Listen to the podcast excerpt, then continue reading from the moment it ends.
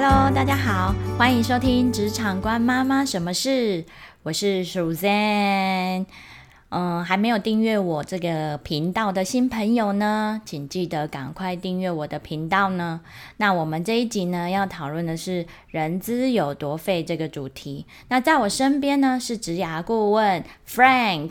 Hello，大家好，我是 Frank。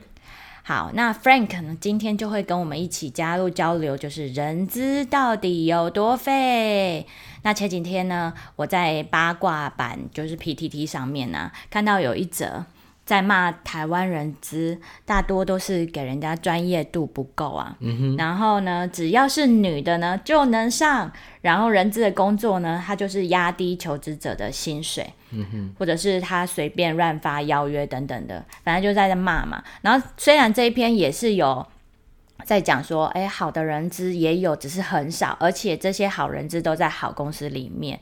那底下的留言大部分还是骂声一片，但是少数也有理性发文的啦。那我在想说，至少虽然酸民在这个 PTT 上面还蛮多的，那至少社会上已经开始慢慢有一些进步了。所以，所以，所以你说这个理性发文的，应该就是没有骂人资的嘛？那有骂人资的，你就觉得他是有点不理性的在发文，就对了。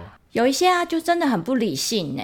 只要酸民就上面说，只要是正的，或者是长呃奶大的，他都 OK，无所谓。其实我觉得这也难免，因为就像一开始我们讲的、啊，人资就好像是公司的门面一样嘛，那它代表的公司的一个气象。那只要是人，我相信大家都喜欢看到一些美好的事物嘛。那一些女生呢、我觉得好像就是会让人家感觉比较温柔，然后比较可以沟通。那这也确实是一个公司可以呢给予这个求职者一个比较好的印象的一个方法。所以我觉得，对啊，就是有些公司会找比较漂亮的女生，或者是呃看起来比较可爱的女生来当人资，我觉得这也是无可厚非的啦。这不一定是人资吧？好好多职位都是，比如说空姐啊，通空姐好像都长得都不错啊，是是是，或者是或者是业务类的女性啊，她也是都是男性也是找那个长得帅的。其实我之前还有听过一个案例，就是有公司的人资在看这个人事的呃一零四上面的一些履历的时候，他会去计算员工的 BNI 值。我不知道你有没有听过，就是他会去挑一些呃，因为我们在零一零四上面履历有些照片，其实真的都是可以用修图的方式用的很漂亮，所以人资其实不知道你本身长什么样子，但是他们也许今天要找的是一个业务，那他必须要代表着公司去面临他的客户嘛，那他就希望这业务看起来就是漂漂亮亮的，或是呃现在大家比较喜欢的一些类型，所以我甚至有听过有些人资还会去计算 BNI 值，然后来决定要不要呃约约这个人来公司里面去做面试嘛。但是我们这个这个现在是在讲人资啦，对对对对，然后呃，有些酸民呢，他就说，呃，人资啊，有些是连劳基法都搞不清楚的，完全按照他自己的意思来计算薪水，这一点你怎么看？我我觉得他对于劳劳基法熟不熟这件事情，当然是非常重要一件事情。一个人资基本上劳基法是他的一个基础，他必须要在不违法的前提底下去执行他人资的工作。但是有时候我会在想的是，会不会人资在装傻？也就是说，他其实非常清楚，呃，劳呃就是这个劳基法上面的一些规定，但是劳基法确实有些灰色地带，也就是说，有些地方可以是劳方跟资方共同承认之后呢，劳基法是不予以加以管理的，所以在这个部分，我觉得就会有一些空间。那你说他照自己的意思去计算薪资，我觉得倒不如这样讲，他可能是想按照自己的意思来去看你加班的时数是多少。这个是比较有可能会发生的，也就是多少的时数是他所能认定是属于加班的范畴之内的。嗯，因它原则上没有灰色空间啊，那只是说。嗯，可能会老板的指示下，他必须得把这些东西，然后不列入薪资的范范畴。对，这我也非常同意，就是有可能他也会有别的一些考量嘛，哈，背后一些老板的指示，所以照着老板指示去做这样的一个薪资的一个计算，所以可能不是他搞不懂劳基法，而是因为背后还有别的指示，所以他做下了这样的一个决定。决定对。对然后呃，有的酸民在上面说啊，面试我进来的人资，结果却比我早离职。对，我觉得这件事情也很妙哈，就是前面一直我们都一直在解释说，人资基本上是老板的打手，甚至有些人把它贬低为就是资方的狗。那在这种情况下，你不觉得这是一个逻辑混乱的一个情况吗？就是说。如果人资真的是老板的狗的话，那他以逻逻辑上来讲，他应该不会比你早离职，他应该是能够待得比你更久一点点。那显然从这边看起来，好像他就不见得是老板的狗了嘛，哈，对。也有另外一种可能性啊，因为说明就只有这样短短一句话嘛，对。一呃，不管是不是人资，其他部门也是一样的状况。一个人工作在一家公司工作了好长的一段时间，对。他确实可能有自己的生涯规划，他会有自己的安排嘛？对，所以也许他是在刚好你进来的时间点，然后因为他自己的职涯规划，然后转换跑道，转换新的公司，这也不一定呢。对我之前也有遇到一个人资主管，他之所以离职，后来跟他聊，他是这样说的，也就是呃，他更上一阶的人资经理离职，他当初是人资科长，那他们有两个人去竞争人资经理这个职位，那后来他就输了嘛。他就是没有当上人资经理，那后来就觉得那这边他可能没有发展的空间，所以他就离职了。所以没有人会告诉我们说，其实人资主管就不会离职哈。他其实跟一般的员工也是一样的，他也是会有他的生涯的考量等等的，他还是会离职的，甚至比你更早离开公司。嗯，对。然后再来就是 PTT 的那个八卦版上面有写说。呃，最废的就只只有就是面试的时候，还有离职的时候，我才感觉到人资的一个存在。嗯，这个其实我有时候我我也有这种感觉哈，在比较年轻的时候，在一些公司上班的时候，常常觉得看到人资就是面试当天哈，跟最后你在办离职手续的时候 才看到他，那过程当中就只是看到他，好像就是忙着又去邀约很多的面试，然后办理很多的离职，所以曾经有一度我也觉得人资好。像就是只有在面试时候看到，跟在离职的时候才会看到。这个我也蛮同意的啦，因为以前我有过往有类似的经历过。呃，我觉得还有一种可能性呢，因为批评人家的，我觉得通常他也不怎么样。因为他说最废的人资是只有这样子，他感受到他的存在。我觉得有可能是那一个人他原本的工作职掌或者他工作职位其实就很。基层，所以一般人资他的时间有限底下，他会可能会分配给关键的人才身上。是同意。对，所以有可能他真的没有时间在这你的过程当中，他是有时间在跟你多闲聊，或是多感让你感受到他的存在。对，那也希望有留言的这句朋友，如果刚好有看到这一集 podcast，不要太难过。我觉得，我觉得这只是一个正反两面的一个说法。你你放心，可能不是只有基层才会被忽略，其实有些高层干部也会被忽略。只要他可能不是现在对于人资来讲是关键型的人物的时候，可能人资在时间的运用上面，可能对他的关心就会少一点点嘛。哈，你不能期待人资会有办法真的能够照顾到整。家公司的所有的员工的心理状态，毕竟一家公司它搭配一个人资，人资所要代理的人数也是有一定的配额的嘛，对吧？对，呃，平均来说的话，就是一百个员工会配一个人资，所以如果你的公司的员工人数是呃低于一百个呃员工的话，那基本上其实你们公司还算蛮不错的哦，有重视呃。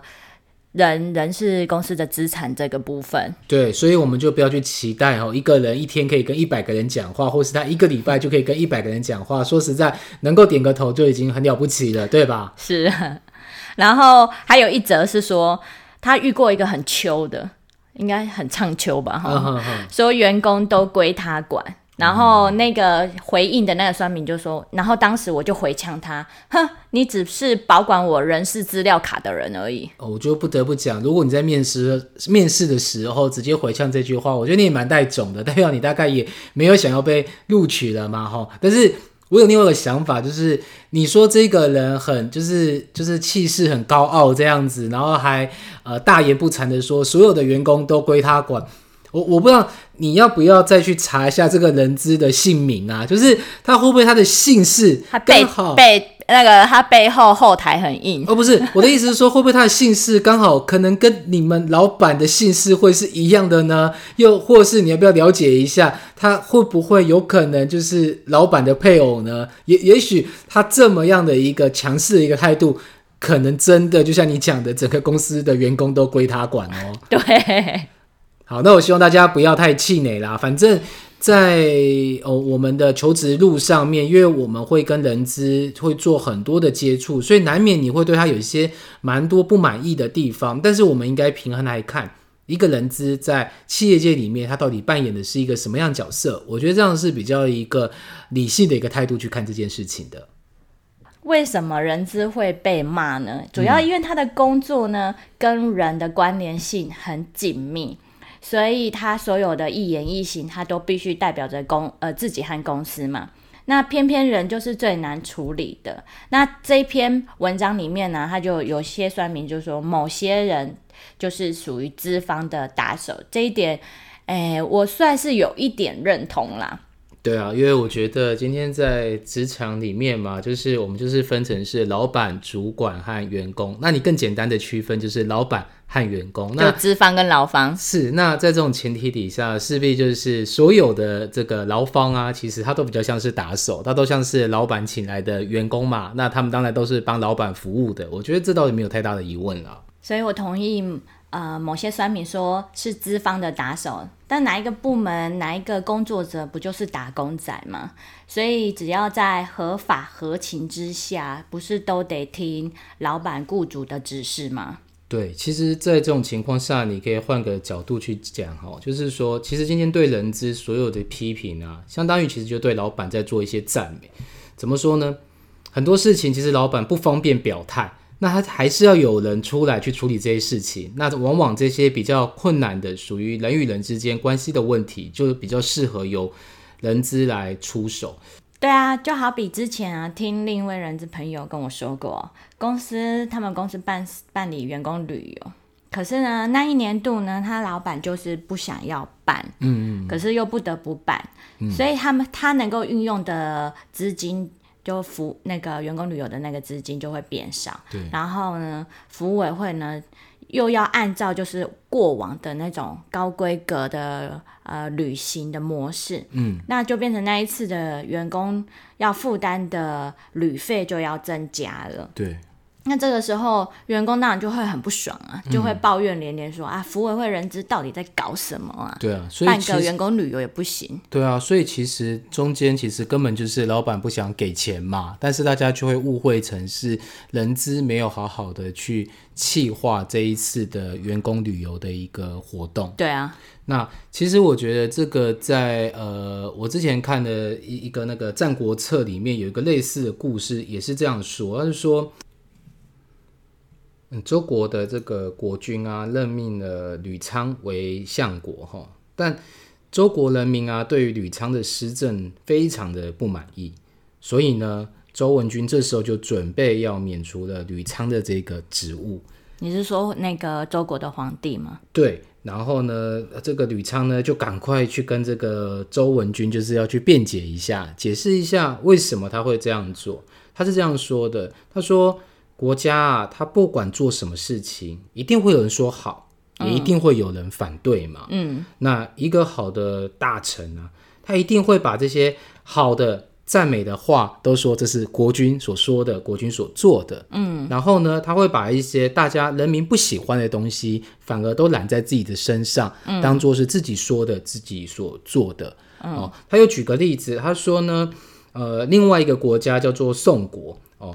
这个国家的国君呢，他会强占老百姓的土地，然后来盖自己的游乐台。哦，那他这个行为，老百姓一定是非常的不爽，一定是非常的很多的怨言出来嘛。对，那他其中一个大臣叫做子罕。他就决定要出来帮国王，呃，帮这个呃宋国的国君去遮掩这样一个错误。那他就是自己把这个黑锅给背下来了。他就自己跳出来就对。对，他就说这个不是国君要盖的，这其实是我要盖的。OK，那想当然他就被罢免了职位。对。可是老百姓怎么想呢？老百姓就觉得对就是国军旁边有这个奸臣在嘛，所以才会做这么糊涂的决定。没错。对，一定没有一个国军会去抢夺人民的土地来盖自己的游乐园嘛。可是明明就是他们自己宋国的皇帝这么决定的啊。对，然后这个吕昌又举了一个例子，他说呢，在这个齐国的国君，那时候齐国的国君叫齐桓公，齐桓公他基本上是春秋五霸最后的霸主，哈，是五国之中最强大的一个国王。那他自己呢，经营了七个菜市场。哦，还有七百个妓女院，也太多了吧？对，那可是，在这种情况下，人民是非常的不爽的。你以一个国王的姿态，你来经营这样的一个商业模式，基本上对其他的经营者来讲是很大的一个竞争关系嘛，对不对？嗯。那这时候呢，他的首相哦，他的大宰相就是管仲，大家常听过管仲这一个人，大家都知道，他是帮助齐桓公建立这个春秋五霸地位之一最厉害的一个。大臣，嗯，那他为了要帮齐国的国君齐桓公去掩盖这样的一个呃大家的负面印象，他做了一件事情哦，他就是帮自己的家里盖了一个叫做三龟台的一个建筑，在他自己的家里面呢。呃，对，那这个三龟台是怎样的一个建筑？它是一个很高很高的高台，那。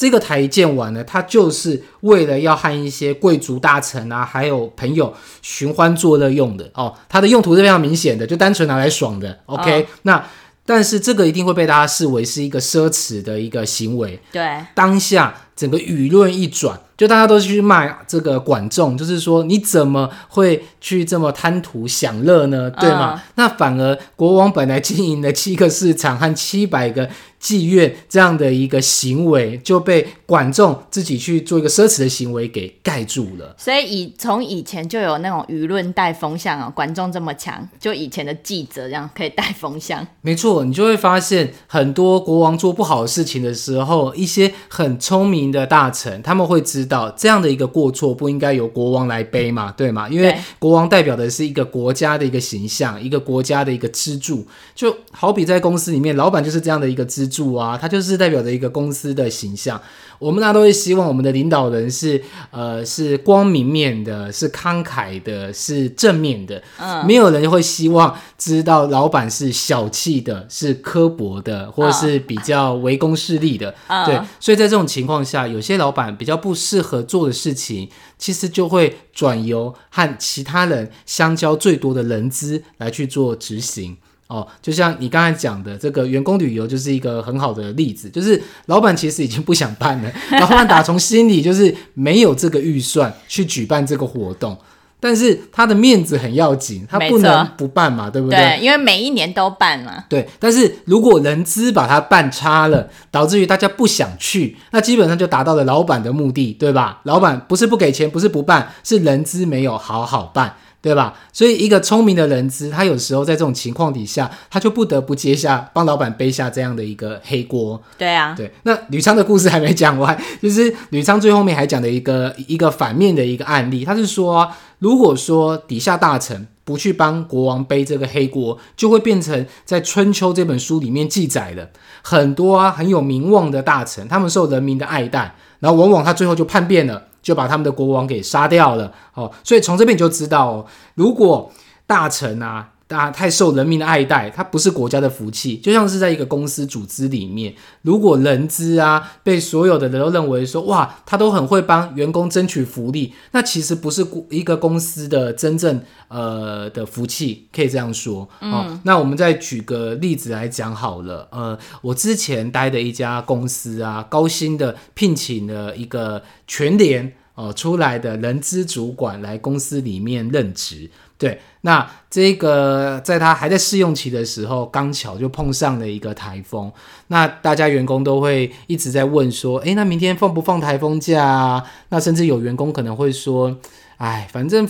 放了也不见得是好事啊，因为放了当天就没有薪水了嘛。哦，对，跟大家讲哦，如果你们公司啊，呃，有台风假是有给薪，是实际上是算不错的哦，因为劳动部的规范啊，因台风假无法出勤的话，雇主是一不扣发工资。也就是说，其实放台风假那一天你没有出勤，其实就是没有薪水的。对，那像我刚才讲的那个全年出来的那个人资主管，他就蛮有趣的。他吸收了员工的所有的意见之后呢，他就跟员工其他的同事就讲说：“你们放心，这部分呢，我会去帮大家去争取一个这个台风假有薪水的一个福利出来。”那可是你知道吗？就是基本上你是一个人资主管，你是非常不适合给予其他员工这样的一个承诺，嗯，因为你会把老板陷入一个两难的境地，嗯，怎么说两难境地？就好像是说，呃，老板今天答应了，那好像是因为你的争取。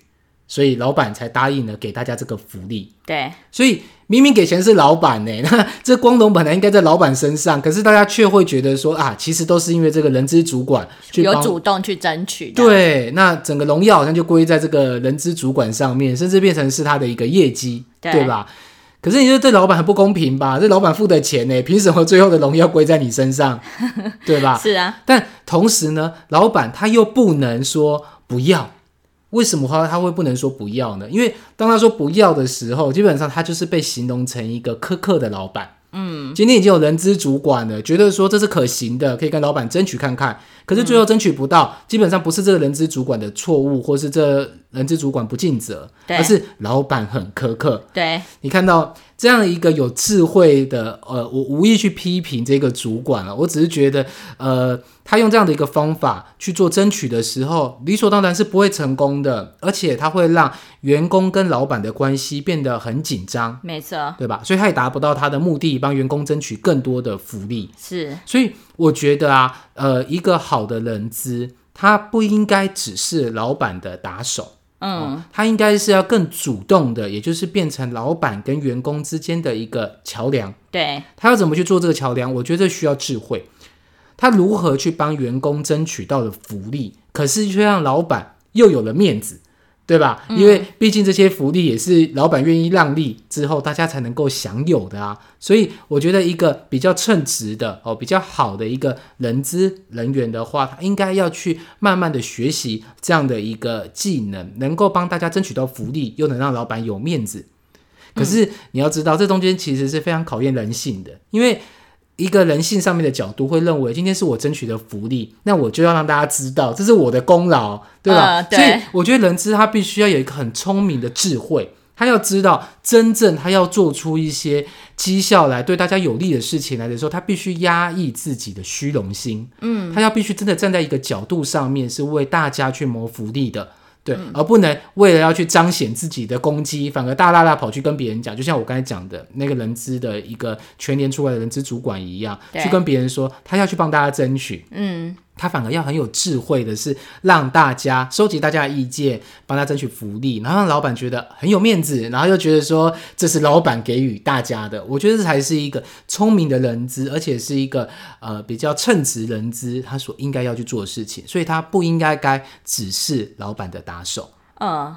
但是，就像我们刚刚讲的，这是非常考验人性的一件事情。每个人做的一些好的一些决定，或是好的一些绩效表现，往往就是怕人家不知道，想要努力的去宣传自己。但是，我觉得人资这时候就是要把握起那个分寸来，因为你要知道你想达到的结果是什么，OK，而不能只是在意自己个人做的事情有没有变成你的绩效这个样子。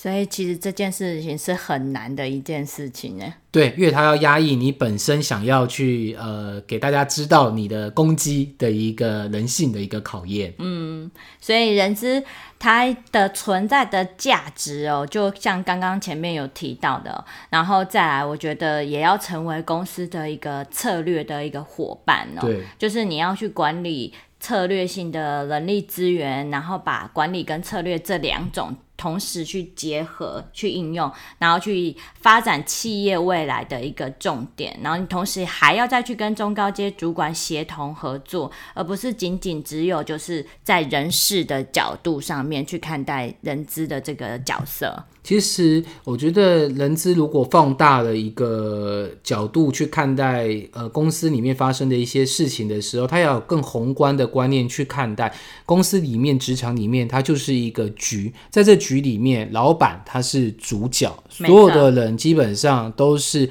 在为老板提供服务的。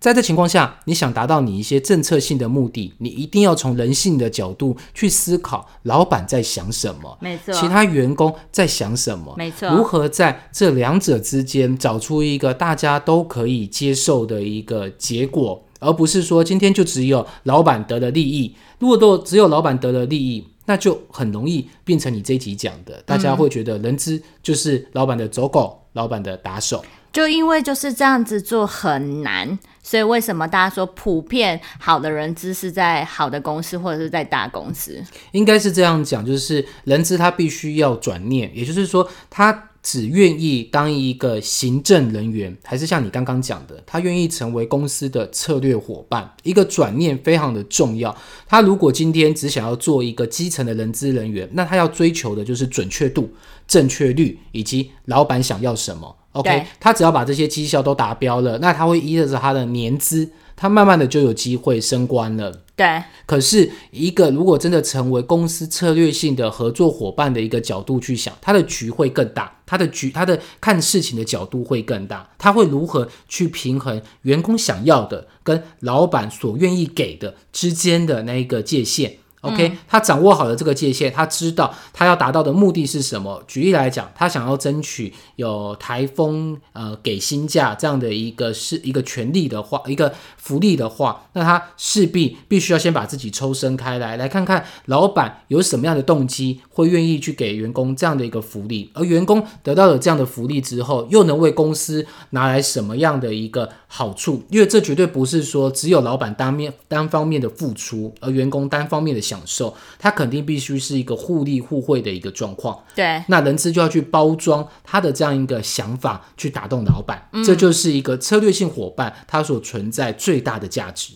嗯，对，所以这一集呢，就是提供给所有听众们做一个参考，就是呃，人资有很废的，但同时也有人资它存在一个一个价值。那这是我们这一集想要呃分享，然后给听众朋友做一个交流这样子。那同时，如果你想当人资的话，也需要有这样子的一个心理准备嘛。没错，没错。好，那喜欢我的频道的听众朋友，那记得订阅我这一个频道《职场关妈妈什么事》哦。那我们下次再见，拜拜，拜。拜。有一些啊，就真的很不理性呢。只要酸民就上面说，只要是正的，或者是长呃奶大的，他都 OK，无所谓。其实我觉得这也难免，因为就像一开始我们讲的、啊，人资就好像是公司的门面一样嘛，那它代表的公司的一个气象。那只要是人，我相信大家都喜欢看到一些美好的事物嘛。那一些女生呢、我觉得好像就是会让人家感觉比较温柔，然后比较可以沟通。那这也确实是一个公司可以能给予这个求职者一个比较好的印象的一个方法。所以我觉得，对啊，就是有些公司会找比较漂亮的女生，或者是呃看起来比较可爱的女生来当人资，我觉得这也是无可厚非的啦。这不一定是人资吧，好好多职位都是，比如说空姐啊，通空姐好像都长得都不错啊，是是是，或者是或者是业务类的女性啊，他也是都是男性也是找那个长得帅的，其实我之前还有听过一个案例，就是有公司的人资在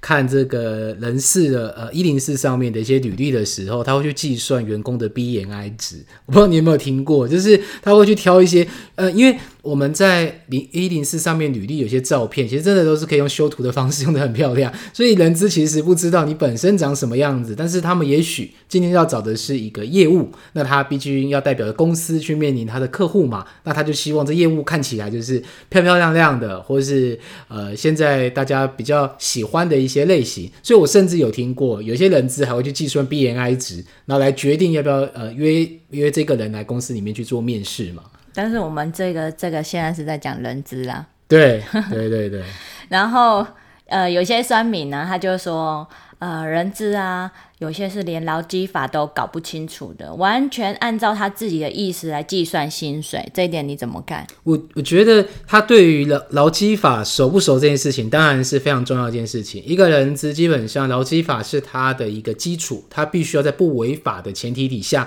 去执行他人资的工作。但是有时候我会在想的是，会不会人资在装傻？也就是说，他其实非常清楚，呃劳呃就是这个劳基法上面的一些规定，但是劳基法确实有些灰色地带，也就是说，有些地方可以是劳方跟资方共同承认之后呢，劳基法是不予以加以管理的，所以在这个部分，我觉得就会有一些空间。那你说他照自己的意思去计算薪资，我觉得倒不如这样讲，他可能是想按照自己的意思来去看你加班的时数是多少。这个是比较有可能会发生的，也就是多少的时数是他所能认定是属于加班的范畴之内的。嗯，因他原则上没有灰色空间啊，那只是说。嗯，可能会老板的指示下，他必须得把这些东西，然后不列入薪资的范范畴。对，这我也非常同意。就是有可能他也会有别的一些考量嘛，哈，背后一些老板的指示，所以照着老板指示去做这样的一个薪资的一个计算。所以可能不是他搞不懂劳基法，而是因为背后还有别的指示，所以他做下了这样的一个决定。决定对。然后，呃，有的商民在上面说啊，面试我进来的人资，结果却比我早离职。对，我觉得这件事情也很妙哈，就是前面一直我们都一直在解释说，人资基本上是老板的打手，甚至有些人把它贬低为就是资方的狗。那在这种情况下，你不觉得这是一个逻辑混乱的一个情况吗？就是说。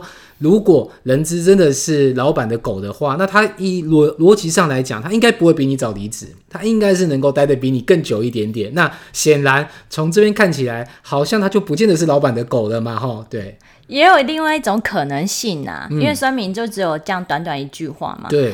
一呃，不管是不是人资，其他部门也是一样的状况。一个人工作在一家公司工作了好长的一段时间，对。他确实可能有自己的生涯规划，他会有自己的安排嘛？对，所以也许他是在刚好你进来的时间点，然后因为他自己的职业规划，然后转换跑道，转换新的公司，这也不一定呢。对我之前也有遇到一个人资主管，他之所以离职，后来跟他聊，他是这样说的，也就是呃，他更上一阶的人资经理离职，他当初是人资科长，那他们有两个人去竞争人资经理这个职位，那后来他就输了。嘛，他就是没有当上人资经理，那后来就觉得那这边他可能没有发展的空间，所以他就离职了。所以没有人会告诉我们说，其实人资主管就不会离职哈。他其实跟一般的员工也是一样的，他也是会有他的生涯的考量等等的，他还是会离职的，甚至比你更早离开公司。嗯，对。然后再来就是 PTT 的那个八卦版上面有写说。呃，最废的就只只有就是面试的时候，还有离职的时候，我才感觉到人资的一个存在。嗯，这个其实我有时候我我也有这种感觉哈，在比较年轻的时候，在一些公司上班的时候，常常觉得看到人资就是面试当天哈，跟最后你在办离职手续的时候 才看到他。那过程当中就只是看到他，好像就是忙着又去邀约很多的面试，然后办理很多的离职。所以曾经有一度我也觉得人资好。好像就是只有在面试时候看到，跟在离职的时候才会看到。这个我也蛮同意的啦，因为以前我有过往有类似的经历过。呃，我觉得还有一种可能性呢，因为批评人家的，我觉得通常他也不怎么样。嗯因为他说最废的人知是只有这样子，他感受他的存在。我觉得有可能是那个人他原本的工作职掌或者他工作职位其实就很。基层，所以一般人资他的时间有限底下，他会可能会分配给关键的人才身上。是同意。对，所以有可能他真的没有时间在这你的过程当中，他是有时间在跟你多闲聊，或是多感让你感受到他的存在。对，那也希望有留言的这句朋友，如果刚好有看到这一集 podcast，不要太难过。要提升自己的技能。这只是一个正反两面的一个说法，你你放心，可能不是只有基层才会被忽略，其实有些高层干部也会被忽略。只要他可能不是现在对于人资来讲是关键型的人物的时候，可能。人资在时间的运用上面，可能对他的关心就会少一点点嘛。哈，你不能期待人资会有办法真的能够照顾到整家公司的所有的员工的心理状态，毕竟。一家公司，它搭配一个人资，人资所要代理的人数也是有一定的配额的嘛，对吧？对，呃，平均来说的话，就是一百个员工会配一个人资，所以如果你的公司的员工人数是呃低于一百个呃员工的话，那基本上其实你们公司还算蛮不错的哦，有重视呃。人人是公司的资产这个部分，对，所以我们就不要去期待哦，一个人一天可以跟一百个人讲话，或是他一个礼拜就可以跟一百个人讲话。说实在，能够点个头就已经很了不起了，对吧？是。然后还有一则是说，他遇过一个很秋的，应该很唱秋吧？哈，说员工都归他管。然后那个回应的那个酸民就说，然后当时我就回呛他，哼，你只是保管我人事资料卡的人而已。哦，我就不得不讲，如果你在面试面试的时候直接回呛这句话，我觉得你也蛮带种的，代表你大概也没有想要被录取了嘛，哈。但是我有另外一个想法，就是你说这个人很就是就是气势很高傲这样子，然后还呃大言不惭的说所有的员工都归他管。我我不知道你要不要再去查一下这个人资的姓名啊？就是他会不会他的姓氏刚好背那个他背后后台很硬？哦，不是，我的意思是说，会不会他的姓氏刚好可能跟你们老板的姓氏会是一样的呢？又或是你要不要了解一下，他会不会有可能就是老板的配偶呢？也也许他这么样的一个强势的一个态度，可能真的就像你讲的，整个公司的员工都归他管哦。对。好，那我希望大家不要太气馁啦。反正，在哦我们的求职路上面，因为我们会跟人资会做很多的接触，所以难免你会对他有一些蛮多不满意的地方。但是我们应该平衡来看，一个人资在企业界里面，他到底扮演的是一个什么样角色？我觉得这样是比较一个理性的一个态度去看这件事情的。